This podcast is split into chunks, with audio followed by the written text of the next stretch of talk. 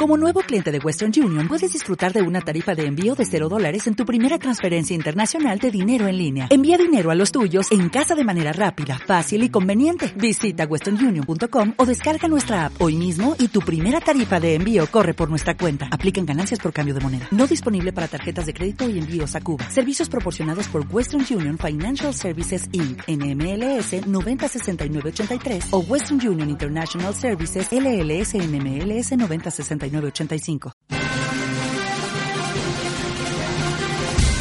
Demos Radio, la actualidad con criterio.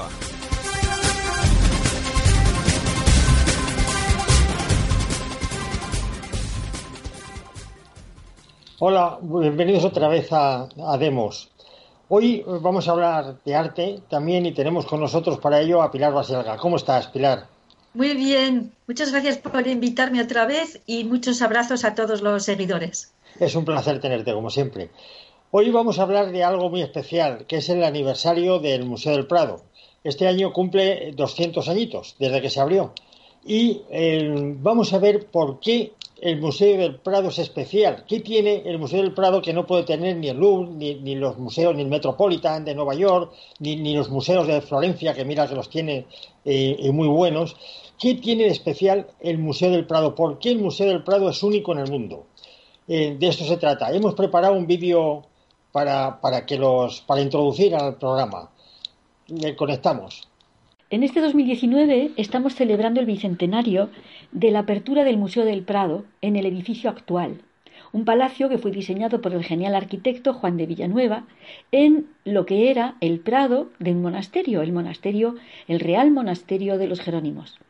En su origen, el Museo del Prado fue construido como Museo de Historia Natural, para exponer, entre otras muchas cosas, una colección impresionante de esqueletos de dinosaurios que habían encontrado en la Patagonia y que hoy se pueden admirar en el Museo de Ciencias Naturales de Madrid, en la Castellana, frente a los nuevos ministerios. Varios motivos tenemos para poder afirmar que el Museo del Prado es un museo único en el mundo. Y es único no solo por la calidad y variedad de sus colecciones, sino también por su historia, por cómo fue creado y qué pasó con su colección. Para empezar, la colección del Museo del Prado existía antes de que se creara el propio museo en 1819, puesto que era la colección de arte de los reyes de España desde los reyes católicos, es decir, que en los palacios reales españoles se fueron acumulando 300 años de coleccionismo de arte y creando así unas colecciones únicas que ningún otro país ha podido replicar, dado que las obras se compraron prácticamente todas a los mismos pintores en tiempos de la vida de los pintores. Tenemos la mayor colección del mundo del Bosco, que era holandés, y sin embargo, hoy no tienen en su lugar de origen, en los Países Bajos, ni un solo cuadro del genial pintor. Y esto se debe a que no se interesaron por él en su momento. Tenemos también la mayor colección del mundo de Ticianos. Tenemos más Ticianos que en Venecia, cuando él era veneciano, y este hecho se debe a que fue el pintor favorito tanto de Carlos V como de Felipe II. De Tiziano tenemos muchos retratos, grandes cuadros de altar, cuadros de devoción privada, escenas mitológicas y muchas señoras desnudas que le chiflaban a Felipe II para su salón del mediodía donde se retiraba a dormir la siesta después del almuerzo. Tenemos cuatro dureros de primerísimo orden, un pintor alemán, cuyo rey también era el rey de España y emperador de Alemania, Carlos V. Y esto no se suele decir, por cierto, sobre todo los alemanes nunca lo dicen, parece que no les gusta que se sepa que Durero estuvo en el séquito de Carlos V en su viaje por sus dominios durante casi nueve meses, como un perrito faldero, y no consiguió que le recibiera el emperador. Los cuadros de Durero son escasísimos y por poner un ejemplo, en el Museo del Louvre solo tienen uno y no es de buena calidad. Por tanto, tener cuatro es una barbaridad. Tenemos también la mayor y mejor colección de Rubens, dado que Rubens pintó para su rey, que no era otro que el rey de España, Felipe III, y después también pintó para Felipe IV. De Rubens tenemos también de todo, pintura religiosa, retratos, escenas galantes, mitología, paisajes, bodegones y muchas señoras desnudas que Felipe IV le encargó para decorar su picadero de la Torre de la Parada, donde se retiraba para descansar después de la caza. Sí, señores. Tenemos también, como es lógico, la mejor y mayor colección de Velázquez y de Goya, dado que ambos fueron pintores del rey de España. Luego es normal que tuvieran muchos cuadros en sus palacios de sus pintores favoritos. A diferencia del Prado, la inmensa mayoría de museos del mundo se hicieron en tiempos muy recientes y sus colecciones se crearon comprando aquí y allá y recibiendo donaciones de coleccionistas particulares, como es el caso del Metropolitan de Nueva York. El Museo del Louvre tuvo su momento de esplendor con Napoleón, quien en su ego inconmensurable lo llamó el Museo Napoleón, un museo que era en realidad un espejo de la grandeza de sus conquistas, y vino a ser un museo de trofeos de guerra con todas las joyas que sus mariscales tenían orden de robar de los territorios invadidos en sus infinitas campañas militares. Podríamos decir también que el Kunsthistorische Museum de Viena es equivalente al Prado, y es cierto que también fue en su origen una colección real de los Habsburgo, pero, si bien es magnífico, no tuvieron los monarcas de Viena y Budapest la manía del coleccionismo, como si la tuvieron Felipe II y Felipe IV, por lo que no tienen esos conjuntos de decenas de cuadros de un mismo pintor genial, aunque hay una sala excepcional que es la sala de los Bruegel, y que sí, hay que decirlo, es única en el mundo. También por supuesto, tenemos que recordar el Museo del Hermitage, que fue creado por Catalina la Grande, pero si bien es un museo grandioso con colecciones colosales, exceptuando la colección de Rembrandt, que es la joya del museo, tampoco es equivalente porque no tiene grandes conjuntos de decenas de obras de pintores antiguos, como es, como es una colección, porque es una colección que se creó a mediados del siglo XVIII, cuando, digamos, la colección del Museo del Prado pues ya estaba prácticamente hecha por los dos Felipes, Felipe II y Felipe IV. En cuanto al British Museum, resulta es que es un museo arqueológico y la colección de pintura está en la National Gallery, que de ninguna manera se puede comparar a la pinacoteca madrileña. Lo dicho explica la unicidad de sus colecciones, pero hay otro aspecto que se debe resaltar y que es fundamental, es el papel que jugó la colección en la formación de Velázquez y en consecuencia de toda la escuela española de pintura. Si no hubiera habido la colección de Ticianos en el Palacio Real de Madrid, Velázquez no hubiera sido lo que fue, y detrás de él Murillo no hubiera pintado como lo hizo, ni tampoco Alonso Cano. Cuando en 1628 vino Rubens a Madrid en una misión diplomática y cuando vio la colección de Ticianos del Palacio Real, cambió sus planes y se quedó nueve meses copiando como loco al maestro veneciano cosa que sin duda debió impresionar muchísimo a Velázquez y que le dio probablemente la ocasión de estar y observar al pintor flamenco que recibía trato de embajador cuando no era más que un pintor. Y no olvidemos que Goya siempre dijo que tenía tres maestros, Velázquez, Rembrandt y la naturaleza. Ahora, ya en el siglo XIX vino el pintor francés Manet a Madrid y quedó tan impresionado por las obras que vio que nombró a Velázquez el pintor de los pintores y realizó numerosas obras que son directos homenajes al arte español. Por todo ello podemos afirmar que el Museo del Prado no solo es una pinacoteca sin igual, sino que sus colecciones fueron una fuente de formación y de inspiración enorme que ayudó a muchos artistas a dar lo mejor de sí mismos. Hemos visto ya el vídeo introductorio y, aquí ya se adivina por qué el Museo del Prado es único, ¿eh? pues sobre todo por las colecciones tan extraordinarias que tiene. Pero hay mucho más. El Museo del Prado tiene vida propia. El Museo del Prado ha sido una escuela de grandes maestros. tuve el, honor de, visitar el Museo del Prado estas Navidades con Pilar Baselga, junto a mi familia, por cierto, y quedamos todos encantados. Y Pilar sabe mucho de la historia del Museo del Prado y sabe mucho de, bueno, de los diferentes cuadros que hay allí, de las diferentes colecciones. Pilar, ¿qué tienes que decirnos del Museo del Prado? Bueno, ¿cómo empieza y por qué es una escuela de, genios? Pues lo has explicado muy bien esto de, denominarlo escuela de genios, porque realmente es, así. Y yo casi pondría el inicio en una mujer desconocida que se llama María de Hungría y que era la hermana menor de Carlos V. Porque Carlos V se, digamos, encargó muchos cuadros a Tiziano y especialmente eh, Carlos V en Mühlberg, porque se empeñó su hermana, María de Hungría, diciéndole, mira, Carlos, es que eh, no basta con ganar batallas, es que la gente se tiene que enterar Y ella ya era muy consciente, de hecho en su familia era famosa por ser la más inteligente y la más culta. Eh, no basta con ganar batallas, es que la gente lo tiene que saber y hay que hacer propaganda, hay que hacer imágenes que recuerden esto.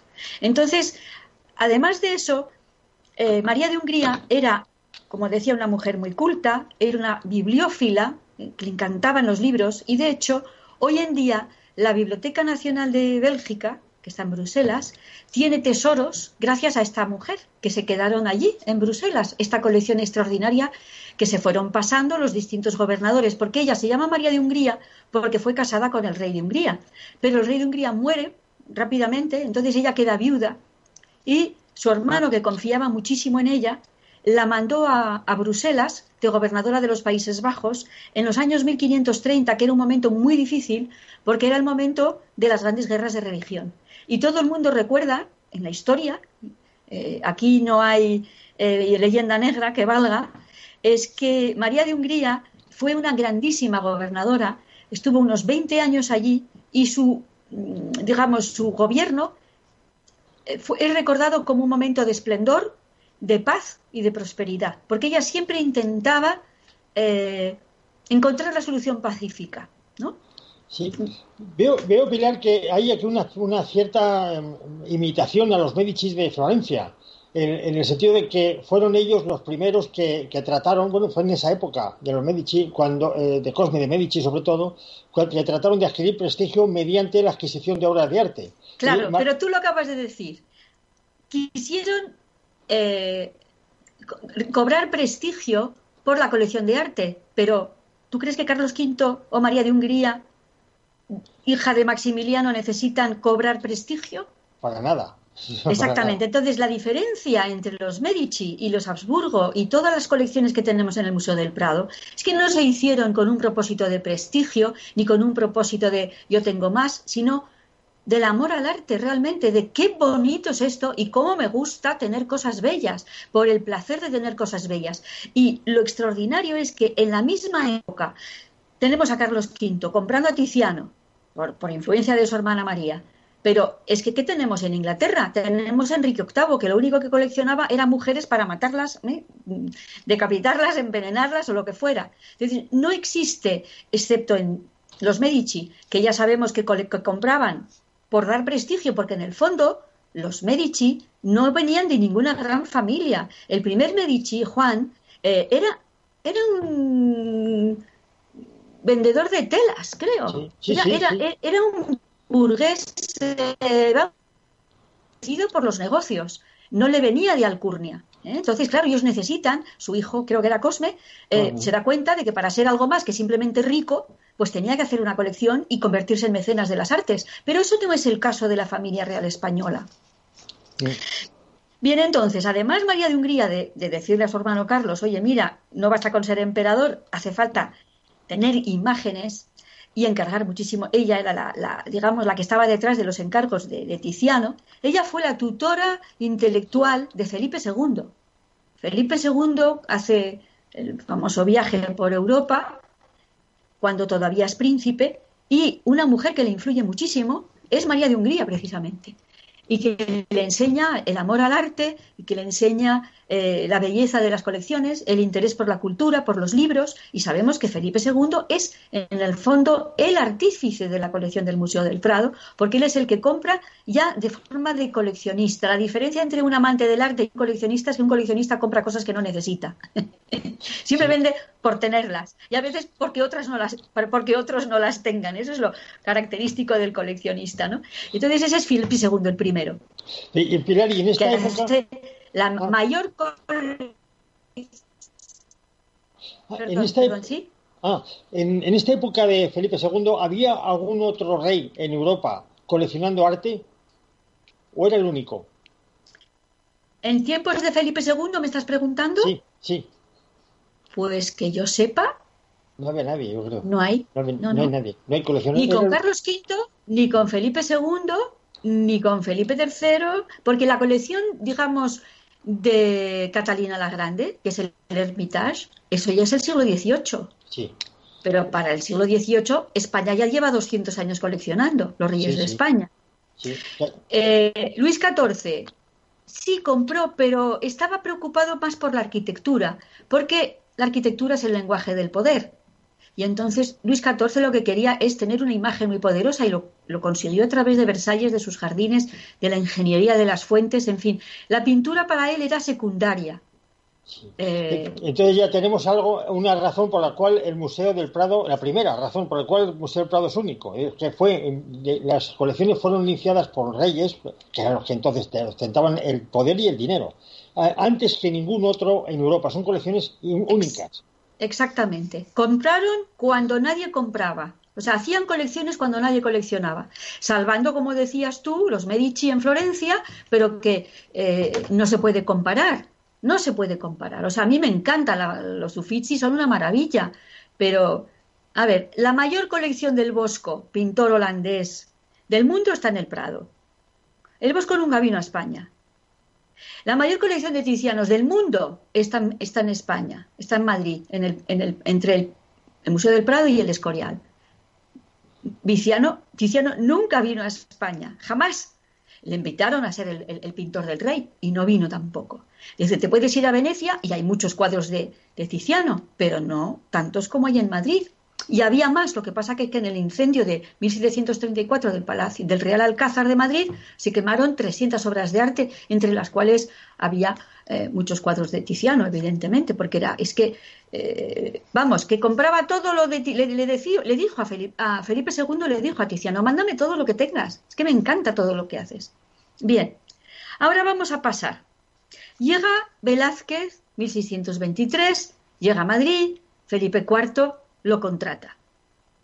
Velázquez fue lo que fue, gracias a qué? A que cuando llega a Madrid descubre las colecciones de Tiziano y en el fondo se pone a estudiar al maestro sin haberlo conocido, claro, porque cuando Tiziano muere, Velázquez aún no ha nacido, ¿no? Pero bueno, ahí estaba Velázquez en Madrid estudiando al maestro porque eran salas y salas y salas. Pues a lo mejor habría 50 tizianos y además de, los buenos, buenísimos, ¿no? Entonces, otra cosa que me he parado a pensar, ¿Cómo puede ser que Felipe IV se entusiasmara tanto por Velázquez? Porque tenía una formación de tenía el ojo hecho a la pintura a la buena pintura, porque ya se había criado en el Museo del Prado. Es posible, podemos imaginar que si Felipe IV no hubiera tenido la educación artística que tenía gracias a las colecciones que tenía en su casa hechas por su abuelo Felipe II, pues a lo mejor no le hubiera llamado la atención Velázquez, pero vio a Velázquez y dijo, este para mí, vamos, no quiso soltarlo, ya está. Pero vamos, no quería, Felipe IV no quería que nadie le retratara excepto Velázquez.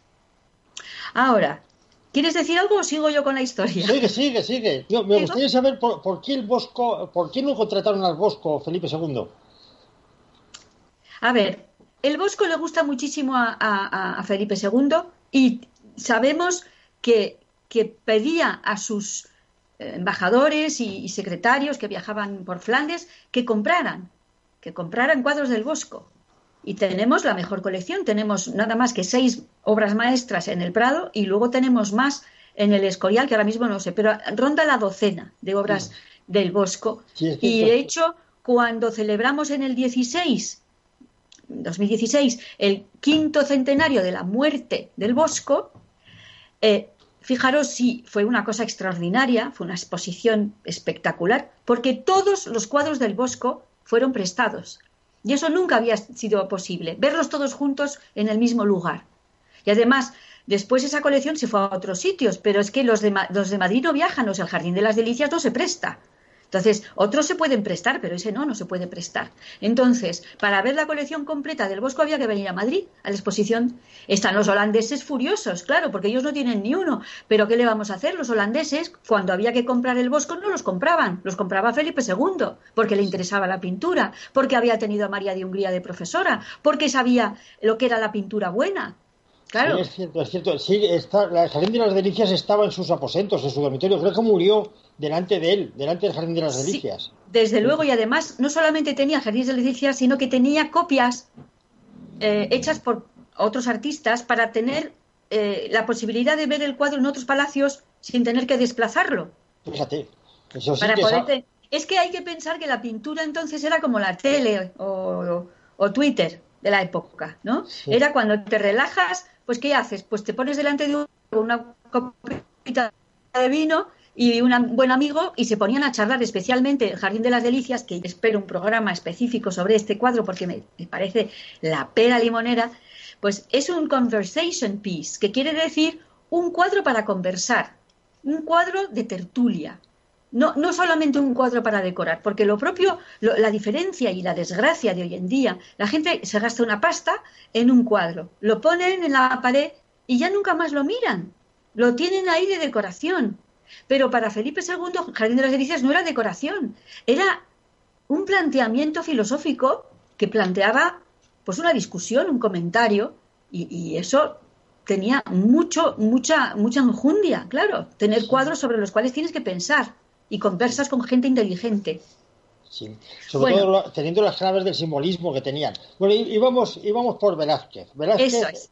Espera, que todavía estamos con Velázquez. En 1628 llega a Madrid eh, Rubens, Pedro Pablo Rubens, que si para nosotros y para los belgas es un pintor belga, o sea, un pintor flamenco, no nos olvidemos que para Rubens, su rey, era Felipe III y Felipe IV. O sea, él, él estaba en el reino de España.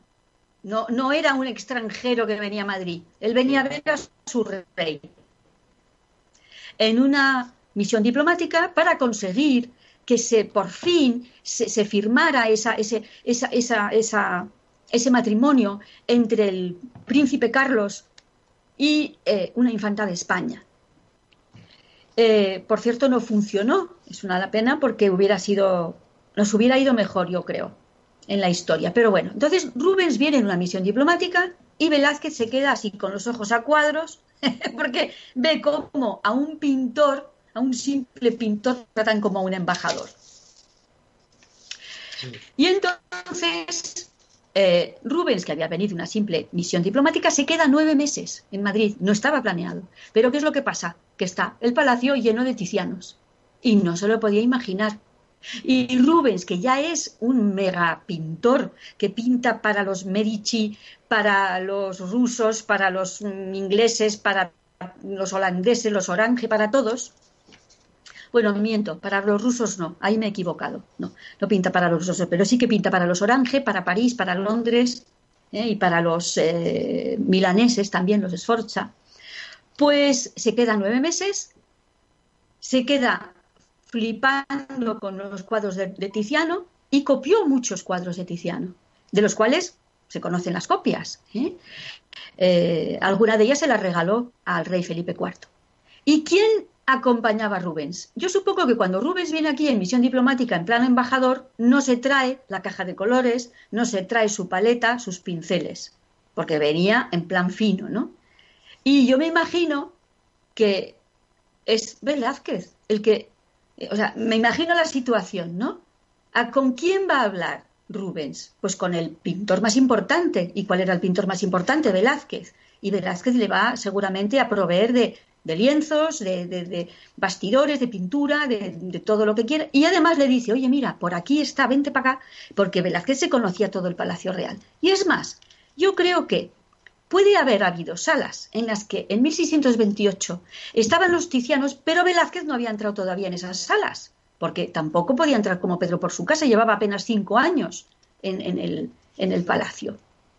Claro, no puede, o sea, imaginemos la situación, Velázquez es un simple pintor, lleva cinco años trabajando ahí, es un pintor joven y, no se puede meter en todas las habitaciones que quiere. Pero es muy probable que para Rubens, por pedido de Rubens, Felipe aceptara. Entonces es muy posible que Velázquez haya entrado a descubrir cuadros de Tiziano. Y lo que sí sabemos es que se marchó Rubens después de nueve meses y nada más marcharse, Velázquez se va a Italia. ¡Qué casualidad! Pues es que todos los expertos piensan que es que Rubens le dijo a Velázquez, oye macho, si quieres ser un buen pintor, te tienes que ir a Italia, porque esto, esta manera empastada que tienes de pintar, cuando es joven, Velázquez pinta muy empastado, muy al estilo español, eh, muy, muy prieto, ¿no? y, de hecho su viaje a Italia lo transforma, porque cuando vuelve de, su viaje a Italia, que se quedó dos años y medio y no quería volver, esto, bien, todo esto hace que, ya vamos viendo, la, lo hilamos, ¿no? Felipe II compra a Tiziano, Tiziano está en el palacio, Tiziano forma a Felipe IV, Felipe IV elige a Velázquez, Velázquez descubre a Tiziano, Rubens descubre a Tiziano, Velázquez se va a Italia, Italia Velázquez vuelve y ¿qué pasa? Luego viene la Escuela Sevillana de Pintura, eh, que está Murillo, hay el otro que siempre se me olvida. Está Alonso Cano. Alonso Cano, y, hay otro más. Que, Rivera y Murillo. no, no, el gran, gran pintor sevillano que está en todas partes. Me caches en la porra. Con esos grandes. Bueno, ya sé, una pena, se me ha olvidado, se me ha ido el nombre. Bueno, pues toda esta pintura sevillana maravillosa, eh, especialmente Murillo, que es una pintura muy suave, muy diluida, muy seductora, muy dulce, y de hecho Murillo dulcifica a Rivera, que Rivera nos venía de Italia, eh, siempre muy caravallesco, muy duro. Entonces dulcifica a Rivera. ¿Por qué? Porque Murillo ha creado una moda dulce, suave, de pintura muy, muy y, y, ha creado una nueva moda. Así que vamos, seguimos hilando. Eh, una cosa importante, Felipe II, que me voy un poquito para atrás, ¿sabes que no entendió al greco. para mí es un misterio. Ese es el gran misterio para mí. Felipe II, que adoraba a Tiziano, no entendió al greco. Y ahí yo tengo una explicación. Para mí, Felipe eh, el greco se le entiende cuando hablas con él. Entonces, los toledanos le encargan cuadros y le aprecian y lo entienden. Pero Felipe II no habló con el Greco. El Greco no tuvo la ocasión, aunque estuvieron juntos, porque cuando él le lleva su gran cuadro San Mauricio y la Legión Tebana, eh, el martirio de San Mauricio y la Legión Tebana, un gigantesco cuadro que está en el Escorial, que por cierto no le gustó nada a Felipe II, sabemos que lo miró y le dijo cuánto cuesta, le pagó y adiós muy buenas, nunca más se vio con el Greco. Entonces el Greco no tuvo probablemente el tiempo de, de seducir a Felipe II y de enseñarle y de explicarle lo que estaba haciendo, porque claro, lo que hacía el Greco era muy, muy especial. Pero es curioso porque en, el entierro del conde de Orgaz, el, Greco, bueno, que, trataba de hacer visible lo invisible, como explicas tú a menudo, es lo que trataba. Pero el Greco, en el entierro del conde de Orgaz, pinta a Felipe II, que estaba vivo entonces en, la corte celestial, que es una cosa que me llama la atención. Yo no sé si lo haría por hacer la pelota a, a Felipe II o qué pinta Felipe II junto con todos los santos. Claro que sí, claro que sí, que es para hacerle la pelota. Y, para también está muy bien retratado y para mostrarle, para que, por si cuela, ¿no? A ver si le llega al rey eh, que, yo pinto muy bien y que, y que, lo he puesto en el cielo. Desde luego que es para hacerle la pelota, no me cabe la menor duda. sí. bueno, entonces, seguimos. Estábamos en el siglo XVII, Velázquez muere en 1651, bueno, pues tenemos toda esa eh, escuela eh, sevillana deliciosa, maravillosa. Eh, y hay un vado, de repente hay un vado hasta que llega Goya, es como que, ¿qué ha pasado? ¿Dónde están los pintores? ¿Dónde están los artistas españoles? ¿no? Hay falta, falta genios. Y yo creo que esto se debe a que llegan los Borbones. Y los Borbones vienen de Versalles. Y en Versalles se colecciona el qué? El tesoro del delfín. Eso es lo que se colecciona. No se coleccionan, bueno, sí, coleccionan algunos cuadros, pero no tienen esta pasión por la pintura, medio pintura buena de calidad, ¿no? Eh, entonces, bueno, ya, ya en la segunda mitad del siglo XVIII, esto en el 46 nace, 1746 nace Goya, pero él es un pintor tardío. Ya sabemos que al principio pinta un poco pesadito, un poco ñoño, eh, y luego se convierte en un personaje increíble, especialmente a partir del momento en el que se queda ciego, y, eh, sordo, perdón. Y entonces, en ese momento, estamos ya en el año casi 90, ¿eh? casi 90, es ahí donde, o sea, estamos a finales ya del, siglo XVIII.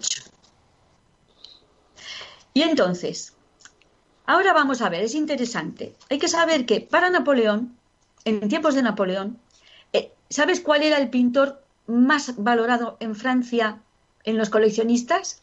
Sería David, imagino. Murillo. Ah, Murillo. Murillo era... Y por eso se llevan tantos murillos de los conventos españoles. Los mariscales de Napoleón tenían orden de robárselo todo, especialmente los murillos. Pudimos recuperar una famosísima Inmaculada, que es la Inmaculada de Soult, S-O-U-L-T, porque es la que se robó el mariscal Soult. ¿Eh? Pero es la mejor que tiene el Museo del Prado, es un espectáculo de, de, Inmaculada. Bien, entonces vemos que el amor por la pintura española está en, está en Francia. Eh, a ver, ¿qué más viene? Después nos viene, ah, Luis Felipe, la Galería Española de Luis Felipe. Luis Felipe, rey de Francia, Luis de Orleans, Luis Felipe de Orleans, entre 1700, 1838 y 48, colocó en el Museo del Louvre su colección de, pintura española. Una colección, por lo visto, espectacular. Yo no la conozco, no conozco el catálogo, no, lo he estudiado, pero sé que era una colección espectacular. Y desgraciadamente, cuando abdica y se va en el año 48 con la Revolución, pues eh, lo retira. Pero ya había sido conocida esa colección y sabemos que tanto Degas como Manet conocían muy bien la Galería Española de Luis Felipe porque es ahí donde se habían formado muchos de los maestros de estos grandes pintores. Ahora, seguimos. Napoleón III. ¿Con quién se casa? Con una española. Con... ¡Ole ahí! Claro, con la española. Y entonces España está muy de moda, hay que decirlo. España está muy de moda. Eh, acuérdate de Carmen de Bizet, Teófilo Gautier que viene a España y que escribe sobre España. El barbero de Sevilla. Eh, claro, eh, eh, España está muy de moda en el siglo XIX. En 1867, Manet viene al Museo del Prado y ya conocía la pintura española, pero no había visto las meninas, no había, visto las hilanderas, no había visto el 2 y el 3 de mayo y se cae de espaldas. Eh, hace muchas versiones, cuatro versiones de el 3 de mayo con la ejecución de Maximiliano, su famoso pífano, que es un personaje que toca un pífano, está inspirado directamente de un cuadro de Velázquez, así como una figura que se llama el filósofo, que está de Velázquez. Y, bueno, la huella de la pintura española en la pintura francesa del siglo XIX, debido al Museo del Prado y a la Galería Española, eh, sigue siendo escuela de maestros. E incluso quiero decir que el Prado sigue formando a maestros fuera de las fronteras. Y luego Picasso, que fue gran copista del Museo del Prado, estuvo muchas veces. Dalí estaba fascinado por el Bosco. Y también Antonio Saura, Canogar, el grupo El Paso, fascinados por Goya. Así que hasta hace cinco minutos, y yo creo que todavía hoy en día, eh, cualquier gran artista pues irá al Museo del Prado a estudiar. Muy bien, o sea que hemos visto como desde, el, desde Felipe II, bueno, habría que retrotraerse a los reyes católicos, pero desde Felipe II principalmente y con, Tiziano, bueno, Carlos V, que es el que trae a Tiziano, ha habido una, una continua, el Museo del Prado ha sido una continua escuela donde se han formado, pues, eh, desde Rubens hasta Velázquez, pasando por Murillo, por Alonso Cano y llegamos hasta Manet. Bueno, y, Manet, con todos los que, han influenciado posteriormente, porque claro, el Picasso, pues también tiene mucho que ver con el Museo del Prado, este, Dalí lo mismo, todos han estado formándose allí. bueno, ni más ni menos que Picasso hizo 58 versiones de las meninas. Fíjate. Estaba obsesionado por, por Velázquez. Pero yo quiero ser una regla que se da en la pintura también, por supuesto, se da en el arte, aunque ahora se ha, olvidado, pero que también se da en la política y también se da en las ciencias duras, como la física. Y es que cuando nace un revolucionario, cuando nace alguien que revoluciona eh, toda eh, la materia de su género, de su especialidad, es porque previamente se ha formado en los genios anteriores. Es decir, aquello que decía, Trevijano lo decía mucho, lo decía Lenin, que para eh, ser revolucionario, para hacer la revolución, hay que conquistar la tradición. Eh, aquí en, esto, en este programa que, de hoy se ve claramente que todos los genios que hemos tenido de pintores han sido formados en la tradición de los genios anteriores. ¿Es así, Pilar? Han sido, no, se han formado ellos por voluntad propia. El drama es cuando los, los, los, los artistas, eh, en vez de ir ellos a buscar al alimento de su, porque como dices tú, es que tú te alimentas de, de los que dan tanto, ¿no? Y esa, esa generosidad, esos grandes genios, te, te fertiliza a ti. Y eso, pero eh, hoy en día es una desgracia lo que está pasando con el arte, ya lo hemos comentado muchas veces. Sí, pero fíjate que esto se da en el arte solo, pero si te vas a la física, por ejemplo, Einstein superó a, Newton, pero Einstein sabía que alguien iba a superar a él en cuanto unificara una ecuación con las cuatro fuerzas universales, es decir, en la física, en las ciencias duras es, eh, todo esto está muy interiorizado por parte de los científicos. Sin embargo, en las ciencias blandas, por ejemplo, en política pasa también en, el arte, parece como que pueden hacer un genio mañana que revoluciona todo sin haberse instruido con los genios anteriores o con el conocimiento anterior. Hemos visto en la historia de la pintura, con el Museo del Prado, que eso es prácticamente imposible. Un genio, para formarse como genio, tiene que beber de las fuentes de otros que han nacido antes que él y que fueron genios en su época. Sí, y yo creo, y ya para terminar, que pueden, podemos tener sorpresas dentro de poco porque toda la mentira está cayendo, toda esta mentira de mundial está cayendo. Y a mí no me extrañaría nada que haya por ahí grandes artistas geniales que porque no han estado en el plan urinario, en el plan performance y toda esta basura, y que, se han, que han estado trabajando en otras direcciones, pero de la gran tradición, no quiere decir que tienen que ser pintura, puede ser otras tecnologías. Eh, van a aparecer y van a arrasar. Estoy convencida. no, yo también. Yo estoy convencido porque en algún sitio tienen que estar. Hoy tienen que haber genios, pues igual que lo ha habido, pues fíjate, todo, toda la época desde el siglo XVI, que has empezado a hablar de los reyes católicos, hasta ahora no hemos parado. ¿eh? todos, excepto un, bache que ha habido ahí desde Velázquez a Goya, todo lo demás han sido, siempre ha habido algún genio. Pues estoy seguro que sigue existiendo alguno, aunque sea menos conocido que el urinario de Duchamp. Bueno, Pilar, hemos llegado al fin del tiempo. Ha sido un auténtico placer, ha sido una maravilla la exposición que has hecho. Y muchas gracias. Volveremos a repetir. Muy bien, muchas gracias a todos. Besazos.